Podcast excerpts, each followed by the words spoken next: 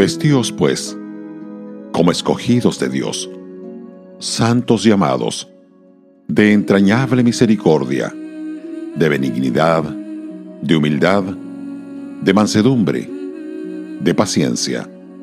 Colosenses 3, verso 12.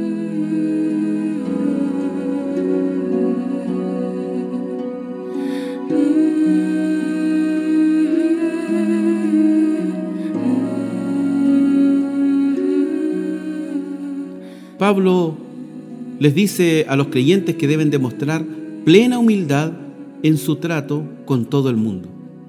Eso está en Tito capítulo 3, verso 2. La palabra traducida por humildad probablemente tendría una mejor traducción como consideración. Siempre tiene un sentido en el Nuevo Testamento de preocupación genuina por los demás.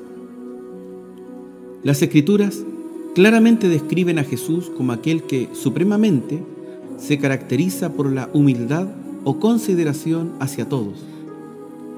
El mismo rasgo que debe identificar a sus seguidores.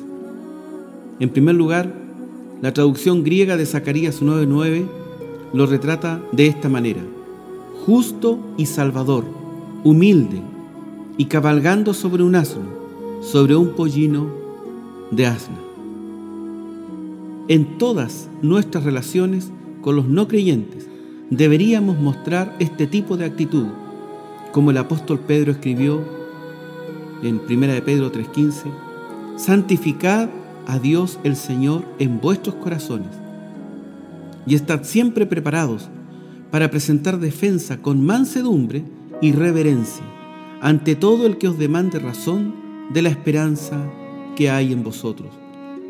Por lo tanto, es comprensible que la consideración es uno de los aspectos del fruto del Espíritu, que se traduce como mansedumbre en Gálatas 5:23. Sincera y sentida mansedumbre, es decir, consideración, humildad, gentileza hacia todos los hombres. Es fundamental para nuestro andar cristiano en una sociedad pagana. Nuestro deber al relacionarnos con una cultura cada vez más secular e impía, no es presionar por determinados derechos, la implementación de un sistema cristiano o la reforma del gobierno.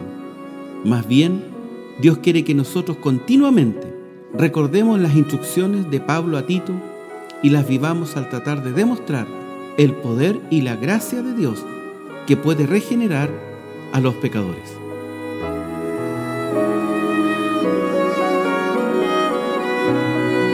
Radio Gracia y Paz, acompañándote cada día.